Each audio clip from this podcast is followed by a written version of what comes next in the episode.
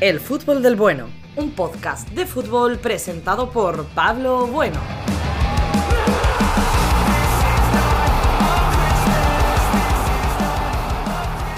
Buenas, ¿qué tal? Bienvenidos al podcast, al fútbol del, bueno. Bienvenidos a un nuevo episodio, eh, algo diferente, una charla eh, diferente a lo que de momento he traído. De momento son pocos episodios los publicados, pero ya os aviso de que habrá más episodios y de hecho pronto ya tengo varios preparados con entrevista a un entrenador, jóvenes promesas, que hay un Mundial Sub-17 ahora disputándose, muy interesante. En fin, eh, mucho contenido que, tendréis poco a poco.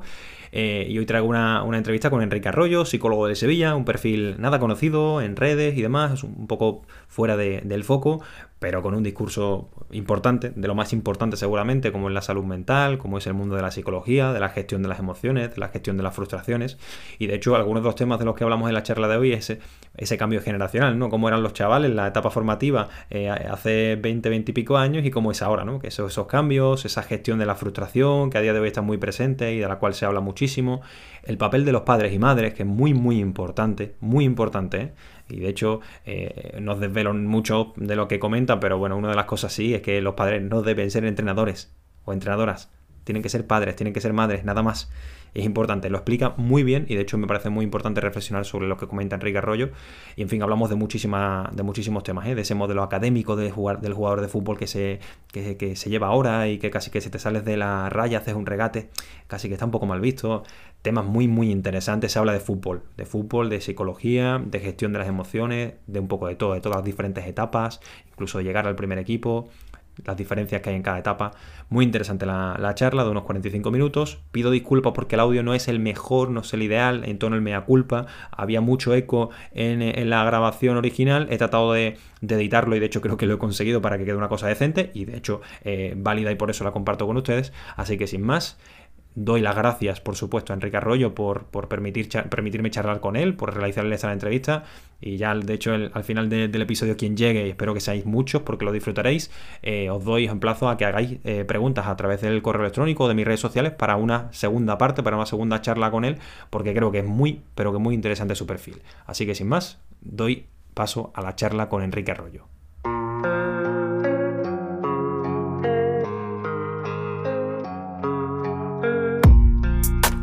Bueno, pues ya estoy con, Enrique Arroyo. Eh, Enrique, muchas gracias lo primero por, estar conmigo, por ofrecerme este, este, rato, esta charla.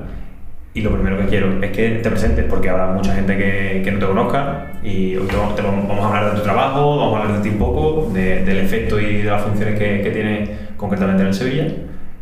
Preséntate. ¿Quién es Enrique Arroyo? ¿Dónde, ¿Dónde nace? ¿Cómo va creciendo? ¿Cuándo se dedica al mundo de la psicología? Bueno, yo, pues nada, encantado de estar contigo, Pablo. El, a ver, yo me, me vinculo mucho al principio, bueno, por explicarte de dónde vengo. Yo vengo de un pueblecito, la Sierra de Huelva, que es Jabugo, y bueno, allí hice todos mis estudios de hasta donde pude, eh, con un paréntesis que me mandaron para acá, para Sevilla, a los maristas, estuve tres años, y ya después, pues eh, cuando volví, volví otra vez al pueblo, hice mi instituto, y cuando terminé el instituto, pues a hacer la carrera que entré en la Facultad de Psicología aquí en Sevilla. Eh, terminé la facultad en el año 99 y sobre el año 2002 eh, empecé a colaborar con mi padre deportivo a nivel de psicología, que fue Miguel Ángel Gómez. Miguel Ángel, eh, empecé a colaborar con él, iba a la ciudad deportiva a echarle una mano, con aquel filial en aquel momento de los Sergio Ramos, Bezares, eh, un equipo muy muy importante en aquella época, estábamos empezando. Una de las últimas grandes camadas, ¿no? De, varios futbolistas juntos. Sí, y Miguel Ángel era el, psicólogo de aquel equipo. Yo iba a echarle una mano, en aquella época, pues claro, sin teléfonos móviles, sin tal, con los medios que había, pues a lo mejor le echaba una mano con, grabando con una videocámara, en fin, haciendo tal para después eh, analizar con, con, los futbolistas o con el entrenador lo que hubiera que hacer. Y, bueno, después pues ya en ese mismo año Miguel Ángel me fue introduciendo en, la estructura que había de área de psicología en el club, que había sido un proyecto presentado desde la Universidad de Sevilla eh, a través de Miguel Morilla, que fue el, un poco el, el, padre del grupo de, o del equipo de psicólogos. Y, allí pues empecé con un equipo cadete, el cadete B, lo recuerdo como el primer equipo con el que yo tuve ya como una responsabilidad más personal. En aquel equipo estaba pues como futbolista insignia, por decirlo de alguna manera, era Diego Capel. Y bueno, pues a partir de ahí ya mm, fui cogiendo cada vez más equipos, estuve en todas las categorías, desde los pequeñitos, eh, recuerdo haber tenido también en aquella época un poquito más adelante a, Dani Ceballos o a cuando estaban con nosotros en la cantera. Eh, y después más adelante eh, pues fui cogiendo ya eh, equipo juvenil de Liga Nacional con Ramón Tejada. Ramón Tejada mm, cuando va avanzando en su, en su carrera en el club eh, pues quiere que, yo permanezca con él y tal, y con Ramón Quintana, que como preparador físico, y ahí pues he hecho como 3, 4 años con ellos. ¿Ahí estabas integrado en el club como tal o ya más colaboraciones externas? No, no, yo estaba integrado en el club. Sí, desde el año 2002 estoy eh, o pertenecía al club. Y mm, lo que sí, bueno, pues fui a lo mejor teniendo equipos, yo no digo más importantes, sino a lo mejor de más repercusión porque se va acercando, a, la profesionalidad. Se va acercando a la élite. Y a partir de ahí, pues bueno, llegamos con el juvenil de División de Honor, ganamos un par de años las la Copas del Rey, con las generaciones de Bernardo, Cala eh, etcétera. Y después, bueno, con la de Rodri, Luis Alberto y tal, ganamos también las dos Copas del Rey seguidas con dos generaciones. Pasamos al Sevilla Atlético eh, como cuerpo técnico y ahí ya eh, pues estoy en una figura ahí un poco mezcla entre un tercer técnico y tercer técnico en, el cuerpo técnico hacía informes de rivales y tal y también pues llevando todo el, trabajo psicológico del Sevilla Atlético. Y bueno pues ya cuando sale también Ramón Tejada mm, del club estaba muy vinculado a, su figura y bueno y cuando llega Diego Martínez al filial pues eh, eh, entra con su equipo también eh, Diego eh, también me, llamó para comentarme su, su, idea y tal y bueno, pues entró ya Diego Martínez. Yo salí un año del club, del Sevilla, estuve trabajando un año para Leche en Secretaría Técnica también, haciendo informes pues, por aquí por la zona y ya después eh, volví otra vez al club, eh, primero en la en la escuela de, de, fútbol de Antonio Puerta y ya como técnico en, en el cadete cadete del eh, cadete C, en el que me encuentro, por ejemplo, pues con Alberto Flores, por ejemplo. Que está ahora precisamente con muchísimas convocatorias desde el año pasado, el primer equipo, vida del primer equipo. y a día de hoy, ¿cuál es tu función? A día de hoy estoy... En el día a día, ¿cuáles son tus tu objetivos? ¿Cuáles son las funciones que tienes que hacer? A día de hoy, pues eh, eh, volví al área de psicología y en el área de psicología las estructuras han cambiado desde entonces. Nosotros llegamos a ser como 11 personas en el mejor momento quizás de, no digo del club, sino que también, sino del área de psicología, ¿no? Em, pues ya eh, no, ahora mismo estoy en la estructura, estoy, soy el psicólogo de eh, cinco equipos los tres alevines y eh, los dos infantiles, infantil A y el infantil B. Y bueno, pues ahí me desempeño en la función. Todo el área de psicología, los psicólogos, tenemos asignado, cubrimos todos los, equipos, tenemos asignado cada uno los suyos. O sea, eh, alevines infantiles comprenden más o menos entre 8 y 12 años aproximadamente. Es entre 9, 9, 10, 11, 12. Exacto. De 9 a 12. O sea, esos, esos 4 años, digamos. esos 4 años por, empezar con alguna temática más concreta, justo esto, lo más cercano lo más, a, la realidad del día a día actualmente, eh, es qué tiene diferente esa etapa o qué especial tiene, qué cosas buenas en cuanto al tratamiento con el bueno, jugador. Me, me, resulta casi difícil llamando al jugador cuando tiene nueve años, pero bueno, sí, al final están ahí para jugar al fútbol.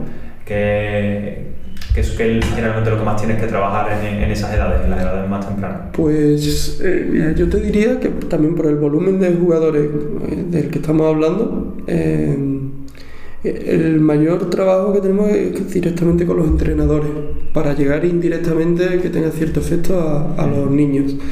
Y también, ¿vale? de hecho ahora hemos empezado, la semana pasada se ha empezado con las charlas a padres y el trabajo con los padres, que es fundamental. Es un tema que quería, que quiero, bueno, quiero hablar de, en, este, en esta charla. Y particularmente, bueno, pues también te van llegando chicos que, bueno, por las circunstancias que sean, tanto en sus casas como en, en el rendimiento en competición, pues necesitan un apoyo o un trabajo que intentamos eh, de alguna manera pues implementarlo. El tema de los padres, ya que, ya que lo has citado, ¿Cuán de importante es la figura del padre o la madre, la figura paternal en este caso, eh, en el día a día, en el día del partido, en la presión que, que se le pueda meter o no, y, en ese, y en la diferencia en ese rango de edad? Porque imagino que no será la misma presión quizá un chico de, o una chica de, de 9 años que de 16, por ejemplo, ¿no? Ya ha cambiado un poco la cosa. Eh, desde el punto de vista del, trabajo de psicólogo, ¿cuánto porcentaje o cuánto importante es la figura del, padre o madre? Muy importante, importantísimo y vital como soporte, como soporte emocional. Y como bueno, si hay algo que debe definir el rol del padre, mm, del niño en general, pero del deportista en particular y el deportista a estos niveles, si hay algo que lo define, tiene que ser la incondicionalidad la incondicionalidad afectiva. Y, en esa incondicionalidad no está reñida con la exigencia, pero, pero como padre. Te sigo, pero te apoyo en cualquier caso, en cualquier momento de fallo. Claro, los niños no necesitan otro entrenador. Los niños necesitan un padre. Y si el padre se convierte en entrenador, pues de alguna manera dejan una parcela afectiva vacía. ¿Sientes que pasa mucho a día de hoy? Eso de, que el padre haga un poquitito el rol de entrenador, de corregir, de, decir lo que tiene que hacer. Pasa ah, más de lo, de lo ideal. De lo que debería. Sí, pasa más de lo ideal. ¿Por qué? Pues porque de pronto, bueno, pues un crío con cierto talento, porque para estar en este tipo de clubes en Sevilla, el Betis, en cualquiera, eh, mm, se necesita cierto talento. Eh, entonces, bueno, las expectativas en la familia se pueden disparar y, no orientar bien hacia bueno, el momento en el que está el crío y la situación que, le toca vivir. Eh, a nivel técnico ya tiene sus técnicos. El niño necesita que sus padres les pregunten por, por cómo le ha ido al colegio, por cómo le ha ido el entrenamiento, eh, pero no necesitan otro entrenador en casa que esté demasiado tiempo hablándole de fútbol, por ejemplo. ¿Y sientes que ha habido, eh, porque últimamente es verdad que se está hablando mucho más en general del mundo de la psicología, de la salud mental, de cómo comportarte, de cómo dirigirte a...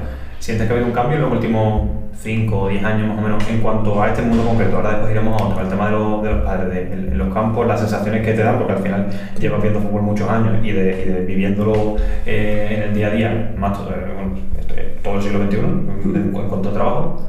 ¿Notas esa diferencia de un padre en 2002 y en 2022, eh, la relación en el campo, en el día a día? a ver, yo lo que es mi área sí he notado la, la diferencia en, en cuanto al, a que bueno, pues ya son una figura que sí está muy instalada en el día a día del deporte, no solo en fútbol, sino en otras. ¿no? Y en cuanto a los padres, eh, te, te, doy la, la, razón en que sí, en que han cambiado los padres, pero es que también han cambiado los hijos. Y, y los niños de ahora, pues no son los niños de hace 20 años. ¿En qué sentido eh, cambio? En el sentido de que estas generaciones eh, han crecido en, el, en lo instantáneo de un mundo táctil, por ejemplo. Entonces estas generaciones no saben esperar, por ejemplo. Mm. Todo tiene que ser ya aquí, ahora, a nivel 5G. ¿vale? Eh, con lo cual no se ha trabajado la espera. Y es una cuestión para mí importantísima, porque en la espera está el control de los impulsos. Y en la espera está la capacidad de eso, de aguantarte y no saltar. Eh, y estas generaciones eh, no tienen experiencia suficiente de esperar. ¿Y has notado algún cambio sustancial en el propio juego? Más allá de la actitud, en las relaciones con los compañeros, cómo se dirigen al, entrenador, en general en el día de esperar a, que, hacer un ejercicio, en lo deportivo, Sí. A nivel técnico, táctico, ¿notas diferencia en ese sentido? Eh, o sea, yo mm, creo que eso engloba también a nivel al fútbol como sistema. Eh, pues evidentemente se ha perdido mucho de, de, engaño, de engaño, de capacidad de creativa, de, a eso me refiero, ¿vale? El, todo está mucho más, uh, todo mucho más academicista. El, control y el pase, yo veo que llega a unos niveles de, ¿no? Y ya entramos en perfilate, tal, no sé qué.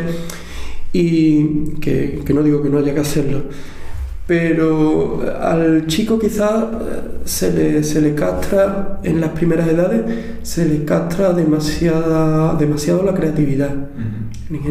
También porque eh, antes pasado mucho más tiempo en la calle en la calle, en la placita, sin normas, sin, mm, sin reglas y, y, jugando contra niños mayores y tal, tenías que agudizar el ingenio. Y ahora eh, eso, mm, pues todo mucho más, está mucho más limitado uh -huh. y los equipos son más correctos. Está todo mucho más, más académico, menos salvaje, ¿no? Me gusta decir esa, un poco el, el salvajismo, algunas veces está un poco bien, ¿no? Que era normal, sí, quizá por momento. ¿no? Sí, el futbolista creativo eh, hay, que, hay que favorecerlo un poquito más, hay que volver un... Menotti definió el fútbol como espacio, tiempo y engaño. Y cada vez las coordenadas de espacio y tiempo los niños las, las controlan mejor, pero quizás falta quien rompa la regla. Un puntito, sí. Quien rompa. El... Estos son los esquemas, ¿vale? Se cumplen el 80% de las veces, pero este 20 es gracias a claro. ¿no? modelos diferentes. A que te ha salido del guion. Uh -huh. Claro. Entonces muchas veces te, te das cuenta que, que los críos eh, no, no, quieren salirse del guion también porque existe el, el castigo ¿no? de eh, si no haces lo que te digo no juegas uh -huh. o juegas menos o te saco o, entonces, bueno, pues eso también uh -huh. va en contra de que yo intente nada, juego a no fallar. Uh -huh. Estamos hablando eh, principalmente de la, de la etapa formativa. Dentro de la etapa formativa, que entiendo que comprende desde pre-Benjamín, Benjamín hasta juveniles, eh, ¿en qué momento hay un cambio generalmente en el jugador o jugadora? ¿En qué momento, en qué, a qué edad generalmente se suele cumplir? Porque entiendo que más o menos hay una edad por, por inicio de madurez, por la adolescencia, por la cercanía de ya estoy jugando con el juvenil o con el cadete demás. ¿En qué, ¿En qué edad empiezan a presentar determinados problemas diferentes a los anteriores? Uf, pues yo creo que es que estamos en continuo cambio. Y si me apuras, cuando has dicho la etapa form formativa, el, el futbolista igual yo tenía un amigo que decía que aprender a conducir no se dejaba de aprender nunca. Uh -huh. y, y, yo creo que con el fútbol pasa igual. Eh, quizá lo más interesante sea meter el, el veneno del aprendizaje eh, en ellos, eh, el descubrimiento. Los cambios nos acompañan toda nuestra vida. Los problemas del alevín son los problemas del alevín con 9, con 10 años, que son distintos, obviamente, al problema del niño con 14 y 15 años, que se ha iniciado en las relaciones de pareja y que, aparte de los problemas que tiene, pues sale de, del contexto de su familia y ahora prefiere el grupito de los colegas. Entonces, cada edad, sus cambios, cada edad, su evolución le pide unas cosas distintas y está en unos momentos distintos. Sí también, y relacionándolo con lo que decía antes, Pablo, eh, ocurre, y yo estoy viendo también eh, el efecto que, por ejemplo, ha llegado a tener la, la pandemia en, en, la, en, los chicos que ahora tienen, pues eso, 14, 15 años. ¿Se nota mucho? Se nota mucho porque se han perdido dos años de relaciones con iguales. Yo lo pienso, pero claro, no solo es, que es diferente, porque ya te sabes la película, el libro te lo has estudiado, ya, ya sabes, vuelves y simplemente lo vuelves a abrir y sabes en qué página estás, claro. pero cuando es justo en ese momento clave, entiendo más o menos, ¿no? la, la, sobre todo el cambio a la ESO. 11, 12 años. Ese sí. cambio a la ESO que te pille con, con el tema de pandemia, con, sí con clases por ordenador y demás. Ninguna edad es buena ¿no? para sufrir una pandemia, pero si me apura eh, es la edad en la que bueno, voy a tener que tener experiencias con mis iguales, eh, relacionarme tal, y son dos años de, de pérdida de, ese- de esas relaciones normalizadas.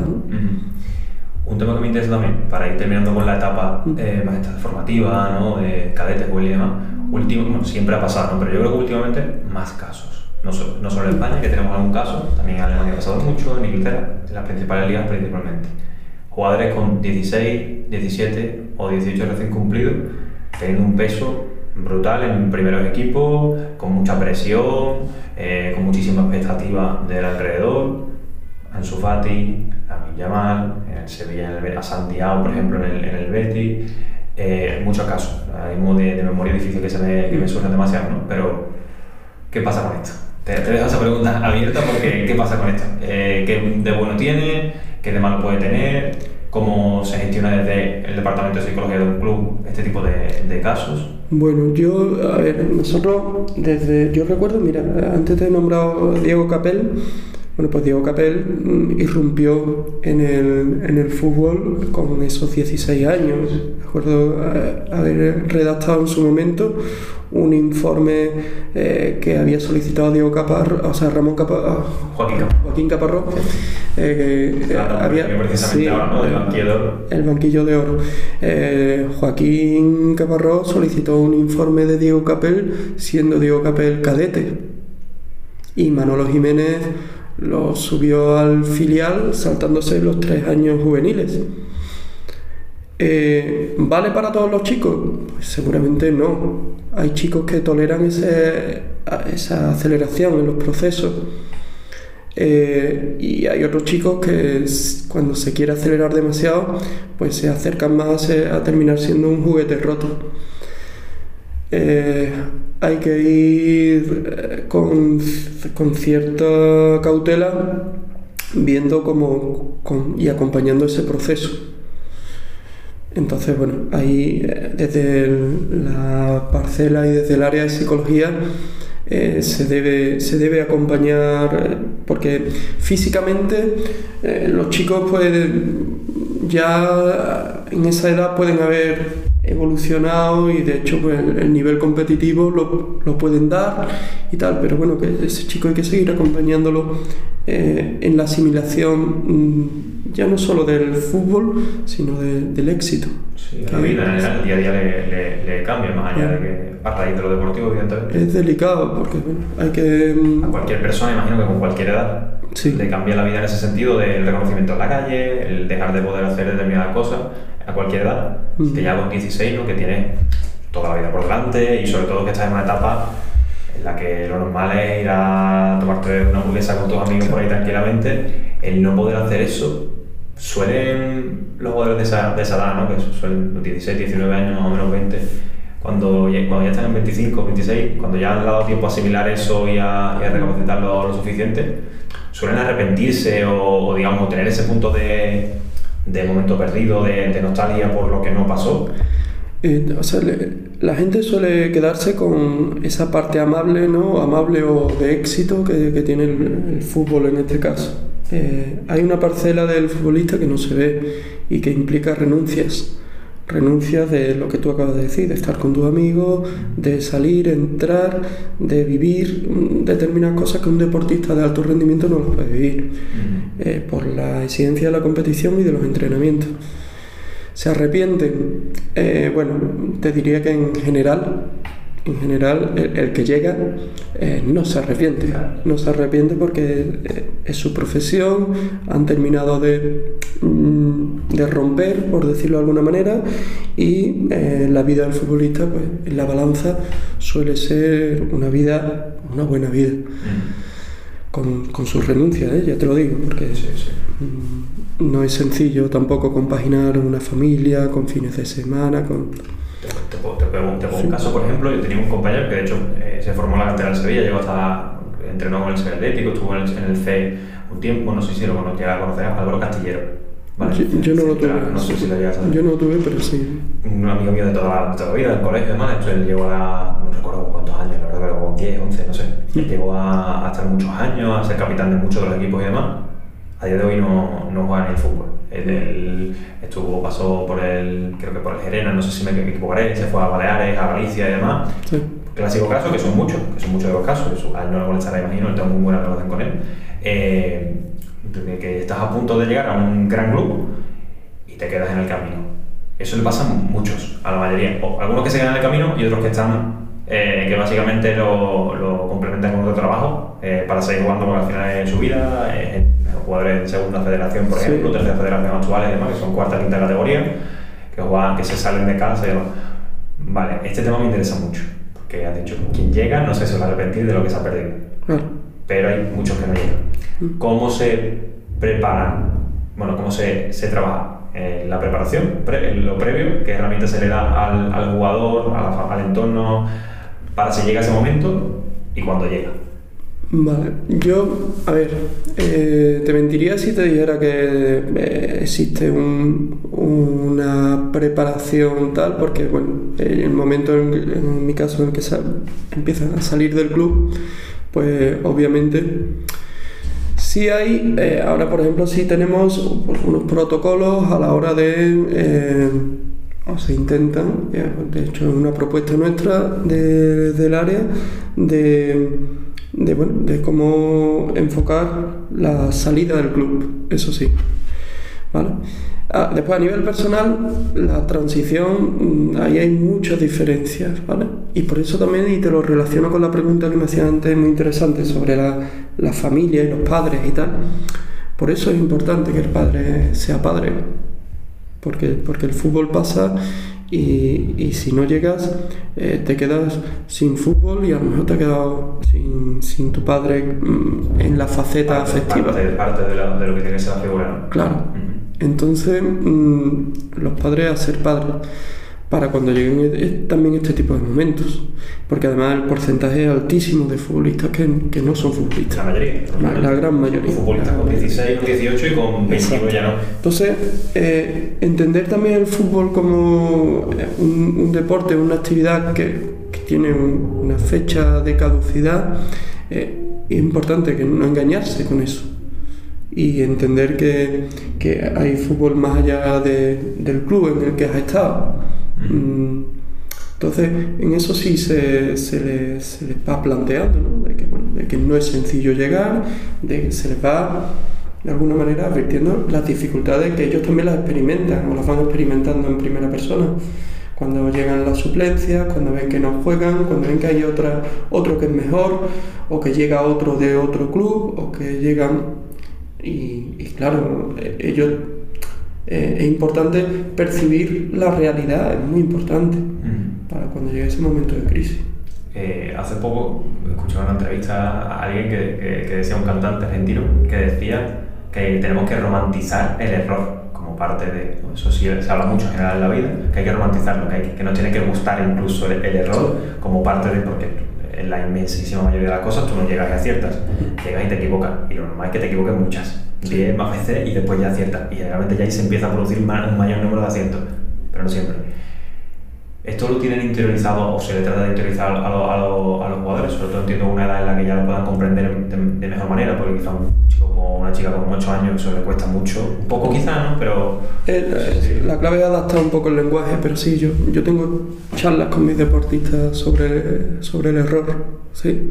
Trabajamos el error porque además eh, conlleva un trabajo de tolerancia a la frustración las cosas no son como yo pensaba o como yo me habrían gustado o como tal.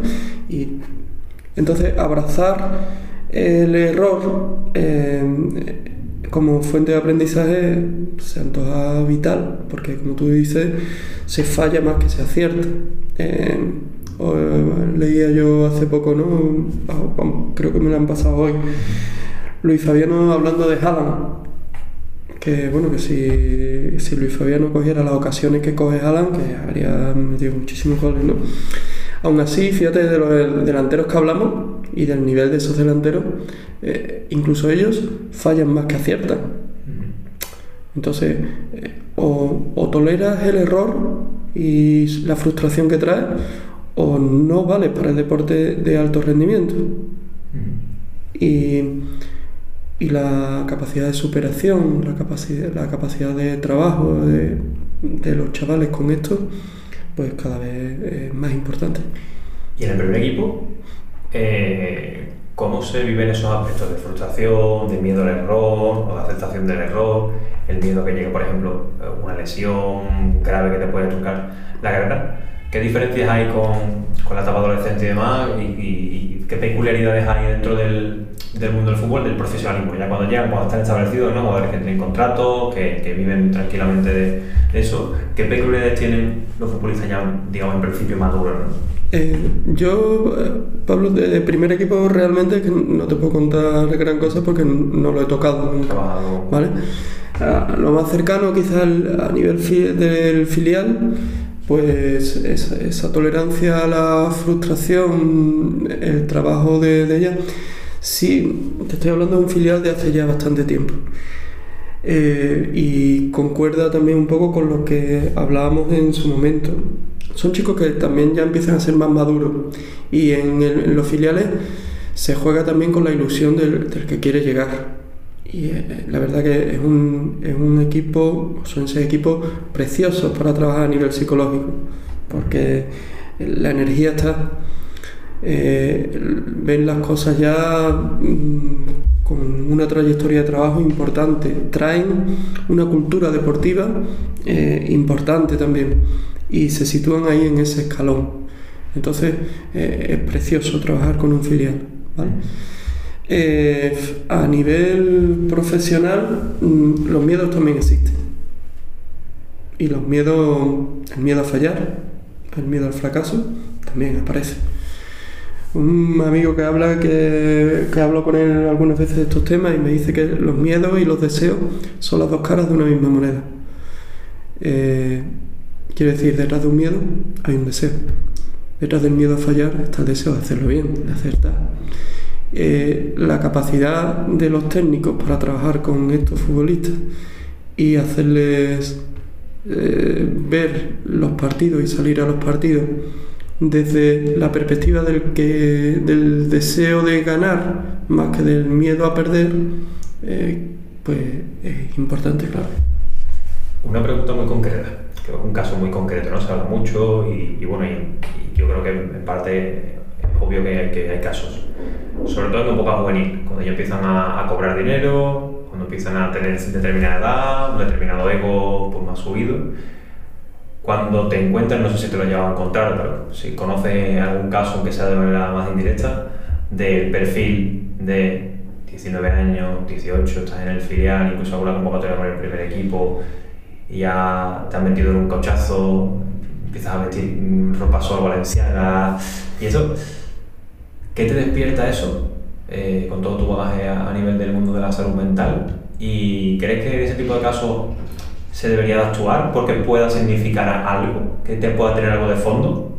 Eh, sé que es un caso muy concreto y, No, es la regla, no es lo normal, aunque haya gente fuera del fútbol que se crea que eso es lo normal, son casos aislados, pero existen. Eh, Evidentemente existen y tiene que ver con lo que hemos hablado antes de la, asimilación del éxito. Eh, los contextos además son peligrosos, cada vez más peligrosos. también por, porque bueno, está en una edad crítica donde también pues, empieza a entrar un dinero que es, que es un dinero y el manejo de que se hace ese dinero pues también implica nosotros por ejemplo pues eh, se han trabajado cuestiones de prevención de adicción a las apuestas de este tipo de historias porque además es un mundo que mueve mucho que pasa muchas horas en el autobús que tiene mucho tiempo semilibre ¿no? sí y, y, mucho acceso ahora ya con, con, los móviles y tal a, todo ¿no? entonces eh, Ahí la clave es el trabajo que se haya hecho antes, antes de en cuanto al, control de impulso. Mm. El control de impulso, la capacidad de espera. Es decir, vale, sí, por aquí es verdad, pues estás ganando esto, esto tal, pero yo, no puedo verme de pronto con todo lo que estoy ganando. El, trabajo es bien previo. Es un escalón, ¿no? Que sea una escalera. Claro, que sea una cuestión progresiva, gradual y en la que ellos mm, controlan eh, y son autónomos y, esa autonomía hay que trabajarla desde pequeñito. Desde pequeñito, esto es tuyo, eh, gestionate tú hasta... Lo puedes perder, lo puedes malgastar. Claro. Eh, y, fallarán en eso, pero tienen que aprender. Eh, igual, el error no solo en el campo, sino en tu vida, es una fuente de aprendizaje. Eh, yo he visto, claro, sí, he visto situaciones que, eh, de chicos que no, que no han gestionado bien ni su momento, ni su situación, ni sus, ni sus ahorros, ni, ni su momento deportivo. Y juguete roto de los que hablábamos antes. Suele tener que ver un poco eso de la actitud que ya te viene de la adolescencia, cuando llega a ese punto, ese, ese clímax, ese bajón fuerte puede, suele estar relacionado algunas veces por esa, esa noción de, del éxito, de, de, qué significa estar ahí, cómo lo gestionas y demás. Claro, y, y las expectativas de tu contexto. Y aquí vuelvo al, al, colchón de, lo, de la familia. La familia debe, debe ser un, una red social que, que esté, eh, no digo preocupada, pero sí ocupada en su hijo. Y, y que tengan cierto criterio en el asesoramiento financiero y, emocional de sus, de sus hijos. Es que eh, es muy importante poner la vacuna, es una vacuna. Eh, estoy pensando y se me vienen a la cabeza caras, caras concretas y tal, y es real. Tú ahora después te paras a pensar y dices, claro, te compraste tal coche, tal, de pronto, y tú dices, bueno, es que realmente no estás asimilando bien el éxito. Y pierde la perspectiva. Y fíjate, nosotros eh, les hablamos también, otra de las charlas, a lo mejor tiene que ver con con dos, un binomio que llamo yo, que es la ambición y la humildad. La capacidad para moverte en un contexto que es ambicioso, porque un deportista de alto rendimiento tiene que ser ambicioso, sin perder la humildad de todo lo que te queda por delante, de aprender, de gestionar, de no perder tus raíces, de... En fin, eh, ese binomio, humildad y ambición, hay que trabajarlo desde pequeñitos. Un par de preguntas más, ya te dejo tranquilo. Eh, ¿Crees que los jugadores de, élite, los jugadores que son referencia en general, ¿no? primera división y demás, son un buen ejemplo para los jugadores que, que, se vienen formando? Son buenos ejemplos. En general. Porque la clave de los ejemplos quizás es eh, que tú puedes aprender tanto de lo bueno como de lo malo. Entonces, eh, vuelvo a la figura de los técnicos y de las familias lo que pasa, lo que pasa con determinados jugadores, siempre se puede utilizar, siempre tiene una lectura. Para la corrección, esto justo no es un buen ejemplo, pero al mismo tiempo es ejemplo. Pero ejemplo es, ejemplo es lo que tú... o sea, te lo pregunto en el sentido de, no que sea ejemplo para lo bueno y lo malo, sino en el sentido, si son ejemplarizantes, en el sentido que es una buena referencia en la que fijarte para imitarlo, digamos. Eh, a ver, el ser humano en general eh, aprendemos de las cosas que nos pasan y de las que les pasan a los demás. Entonces, mm, en ese sentido, y además por la repercusión que tienen ellos, no podemos obviarlas. Eh, están ahí. pero es importante que nos sentemos con nuestros hijos o, o con nuestros futbolistas, en el caso de los entrenadores, y le hagamos pensar. No, eh, el ejemplo tiene que ver también con la capacidad de lo que te remueve. Eh, eh, si te remueve, puedes avanzar y te puedes remover hacia lo negativo, hacia lo positivo. Es verdad que ahora el futbolista profesional cada vez está más, mm, más cuidado en cuanto a las personas que le rodean y que gestionan su, su vida, sus finanzas. Comunicación también. Y también el futbolista profesional cada vez más también recurre a, a personas eh, que los, los, asesoren emocionalmente y, y bueno, pues le- de alguna manera le- les orienten en el manejo del estrés, de la presión de, o de su vida familiar también. Casos como, por ejemplo, muy sonado Borja Iglesias, jugador del, del Betis. ¿Cree que son buenos ejemplos en el sentido de, de cómo visibilizan mucho la importancia de la salud mental, la importancia de apoyarte, sobre todo en este caso a, a nivel general, porque siempre lo habla a nivel general, pero un poco lo concretiza un poco en el mundo del fútbol porque es un, es un mundo con varios tabúes y, y el tema de, de la psicología es como casi que un poco muestra de debilidad y demás. ¿Considera que es buen ejemplo en ese, en ese sentido, por ejemplo, personas como Borja Iglesias y tantos otros, ¿no? Alex Remiro, por ejemplo, que también hace poco leí una entrevista suya dándole muchísima importancia al tema de, de eso. En ese sentido, que sean buenos ejemplos por, por difundir por divul- y divulgar la buena la importancia de... Yo creo que todos los, todos los futbolistas, eh, en el momento en que son personajes públicos, deberían tener ese con- un compromiso social y, y muchas veces no, no ser tan tibios en, en algunos, en algunos momentos, ¿vale? Porque tienen una repercusión a nivel de educativa con niños y a nivel social con todos. Lo que has dicho antes, ¿no? Esa revolución para lo bueno y para lo malo, ¿no? Y esa parte buena. Entonces eh, es importante que salgan deportistas de de élite eh, hablando de, de estas situaciones o de estas cuestiones en primera persona. Eh, y de- después está también el tema redes sociales, eh, pues que actúan como altavoz de, de lo mismo, de lo bueno y de lo malo. Y bueno, los futbolistas tienen también, no, no me dan colonia, todos tienen también su, su parcela, pues que, oye, eh, eh, de alguna manera se puede cuestionar o- y además están abiertos a las cuestiones por ser personajes públicos. Eh, ese cuidado también de lo que proyectas eh, es algo que también se puede trabajar a nivel psicológico. Tendría un- mil preguntas más, pero una última. Eh, te, te he comentado el caso de que hace poco leí una entrevista a Ale Remiro y hablaba del mundo de la salud mental y, lo, y, y especificaba en el mundo de la portería. Al final, se quiera que no, es una cosa evidente, es un, jugador diferente para todo, para lo bueno, para lo malo, para todo. ¿no? Pero en este caso se potencia mucho más lo malo, porque se, se refleja muchísimo, se visibiliza mucho más el fallo y el acierto, bueno, no tanto. Entonces, eh, hay un trato diferente, en tu caso, por ejemplo, más en etapa formativa, pero hay un caso diferente, se da un trato un poco diferente o se, se, atienda, se atiende de manera un poco diferente por esa peculiaridad al, al, al portero a la portera. Es que el, el portero, y bueno, y en formación igual, ¿eh? El- ha evolucionado, lo que yo he visto, ha evolucionado un montón el, el tema de los porteros. Eh, ahora mismo un portero en, en cantera eh, pasa, y ojo que esto para mí tiene también una doble lectura, ¿no?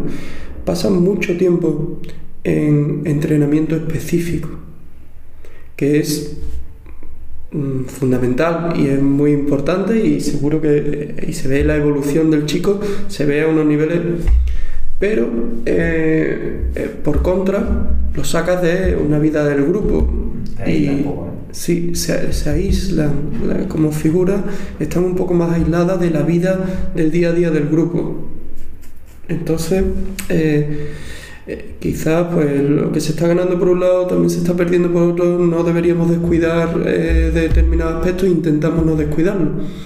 Eh, pero sí, son, es un- una posición que te marca, que te marca en cuanto a responsabilidad, porque detrás tuya ya no hay nada, eres el último que tal, y, o el primero que inicia, pero bueno, la repercusión de un error en el portero no es la misma que la de la pérdida de un balón del interior en, Sí, en campo contrario. Me recuerda un poco el tema de los porteros, la psicología de los porteros me recuerda un poco a deportes como por ejemplo el tenis, ¿no? En cuanto a que asumes prácticamente el 100% de la responsabilidad. Lo que ocurre es responsabilidad mía. Cuando en el, en el fútbol, que es un deporte de equipo, no, no es así o no es así, ¿no? Pero cuando te ves aislado en ese área y demás, asumes toda una responsabilidad y cuando falla el lateral derecho, incluso en campo propio y en una situación que genera ocasión, también hay más, ¿no? También deberían estar mejor colocados otros y demás, pero entiendo que, no sé, me, siempre me ha gustado mucho y me ha, me causa mucha curiosidad el mundo de la portería, y en el plano psicológico más todavía, porque además ha habido tristemente casos como el de Robert que por ejemplo, que evidentemente ha destacado desgraciadamente por, por encima, pero en general muchos porteros hablan de que se ha hablado mucho de este tripo del portero siempre está un poco loco, ¿no? Es diferente. Eh, enlazándolo con lo que estás diciendo, se habla de la soledad del portero y, y, en psicología también se habla de que la soledad es de, de las pocas cosas que te pueden llevar a la locura. Eh, quizá bueno, no, no, están tan lejos en ese sentido. Una personalidad especial, sí, eh, posiblemente sí. Y dentro de eso, cada uno, yo he tenido porteros con unos perfiles muy distintos, ¿no? Por ejemplo, Sergio Rico, eh, un equilibrio muy, muy formado, muy tal, muy academicista, todo tal. Y a lo mejor, pues, otro tipo de portero, por ejemplo, Dani Jiménez se me viene a la cabeza, ¿no? Eh, que tenía otro talante en el grupo era un, un peso pesado, con mucha, mucha personalidad en ese sentido. Entonces, bueno, eh, sí, sí, son aves, aves raras, ¿no? De esa que se Sí, en casi todos los porteros hay como un punto de encuentro, ¿no? A nivel de la mentalidad. Yo lo pienso mucho, no sé si estás de acuerdo, me interesa tu opinión, porque de chicos eligen algo diferente al resto. Se diferencian continuamente eso tiene su parte buena, porque al final es el portero y como que casi siempre es el portero y juega siempre. Eh, lo recuerdo, claro, yo recuerdo más la placenta del colegio, ahora es diferente esto, pero, pero sí, el hecho de desde pequeño ya decidir diferenciarte, porque el, el resto son 10 o 6, que es lo que se juega en la calle o en cualquier sitio, juegan todos más o menos lo mismo, algún, todo el mundo quiere atacar, ¿no? el hecho de tú ya de pequeño elegir te, te da eso, ese punto de personalidad. ¿no? Pues sí, no lo había pensado, Pablo, pero es verdad. Ese punto de decisión de decir, pues eh, yo me pongo portero, yo, eh, yo puedo jugar con las manos, y yo puedo tal, me, salgo de vuestro esquema. Unas veces supongo que he elegido y otras veces que con los pies no, no va y entonces, pues, entonces debo ser portero. Antes de pedirte, Enrique, me gustaría que si alguien ha llegado hasta aquí, todos los que han llegado hasta aquí escuchando, que me dejen preguntas que te, que te harían, porque me parecería muy interesante en otro momento, dentro de, de un tiempo, de su semana, de varios meses y demás, porque hemos hablado de varios temas, pero hay otro millón de temas, sí. temas más técnicos, más específicos, que seguramente yo no alcanzo a, a saber preguntar, y dejo abierta la, ventana para que a través de cualquier red social, del correo, el fútbol del bueno, arroba gmail.com, que lance cualquier pregunta, o por redes sociales, eh, para, para lanzártela ahí, aunque sea un poquito más corta, pero de preguntas específicas. Y ahora sí, te agradezco que hayas estado en esta charla. Eh, hemos hablado de varias cosas, de, de, varios aspectos, de varias posiciones, de varios momentos que tienen que afrontar los, los jugadores y jugadoras. Por cierto, una última cosa. Eh, el mundo femenino, ¿tú, ¿tú, personalmente lo has tocado en la etapa? ¿No lo has tocado? No, no, fútbol femenino no, no he llegado a tener. Y, y aunque sea desde fuera un poco desde la perspectiva, ya último tema, eh, ¿consideras que puede haber alguna diferencia en el mundo de ya nos educamos un poco diferentes y demás? Sí, claro, es, eh, para mí sí existen diferencias, claro, porque bueno, no somos, no somos iguales tampoco, incluso en, en, educación, en todo, el chico y la chica, eh, aunque se habla de igualdad, eh, debe ser igualdad de oportunidades, por supuesto, igualdad tal, pero realmente incluso nuestros cerebros pues funcionan dif distinto, ¿no? Eh, es distinto y además posiblemente tenga que ser, para mí, posiblemente tenga que ser distinto. Hablaremos más de tema, y sí, por ejemplo, sí, sí. vamos a tener una, una, charla me interesa mucho, porque en general me, me, la, el fútbol femenino me interesa mucho, eh, y las diferencias de trato, que no tienen por qué ser algo ni bueno ni malo, estas diferencias que son diferencias sin más, ni positivo ni negativo. Y ahora sí, eh, muchas gracias, Enrique, por este rato, por esta charla, por este conocimiento. Mucha suerte en el día a día del trabajo y, y, nada más, algún consejo para, para más que consejo, para gente que se esté formando, por ejemplo, que, que entusiasme a lo que te dedicas, ¿Alguna, algún consejo, algo que le quiera comentar? Pues, bueno, yo mi formación con esto viene de, de lo que me gustaba el fútbol, después de hacer psicología, de pensar cómo la psicología se podía aplicar también al fútbol y complementarme también pues con estudios de cursos de entrenadores y tal para también ponerte en el lugar de, del entrenador, de otros ámbitos eh, y de, distintos roles que te complementan. Aconseja, por ejemplo, eso, ¿no? Alguien que, por ejemplo, que haya estudiado psicología, que le interesa mucho el mundo del fútbol, hacer cosas como, por ejemplo, el curso de entrenador, algo de... Sí, porque si no después en el trabajo con el entrenador te quedas fuera de, de juego, nunca me lo he dicho. Te queda, te queda fuera de juego cuando se empiezan a hablar de conceptos técnicos, tácticos, de preparación física. Estás fuera, ¿no? Es que estás fuera y cosas que no, que no sí. Bueno, Enrique, muchísimas gracias. Ahora sí, no tengo ninguna pregunta, ya, ya lo tenemos por otra ocasión. Cuando quiera, Pablo, para mí un placer, ¿vale? He hecho este ratito hablando de esto. Pues muchísimas gracias. Has escuchado un episodio del Fútbol del Bueno. No olvides seguir al podcast en tu plataforma favorita y en nuestras redes sociales, Instagram y TikTok.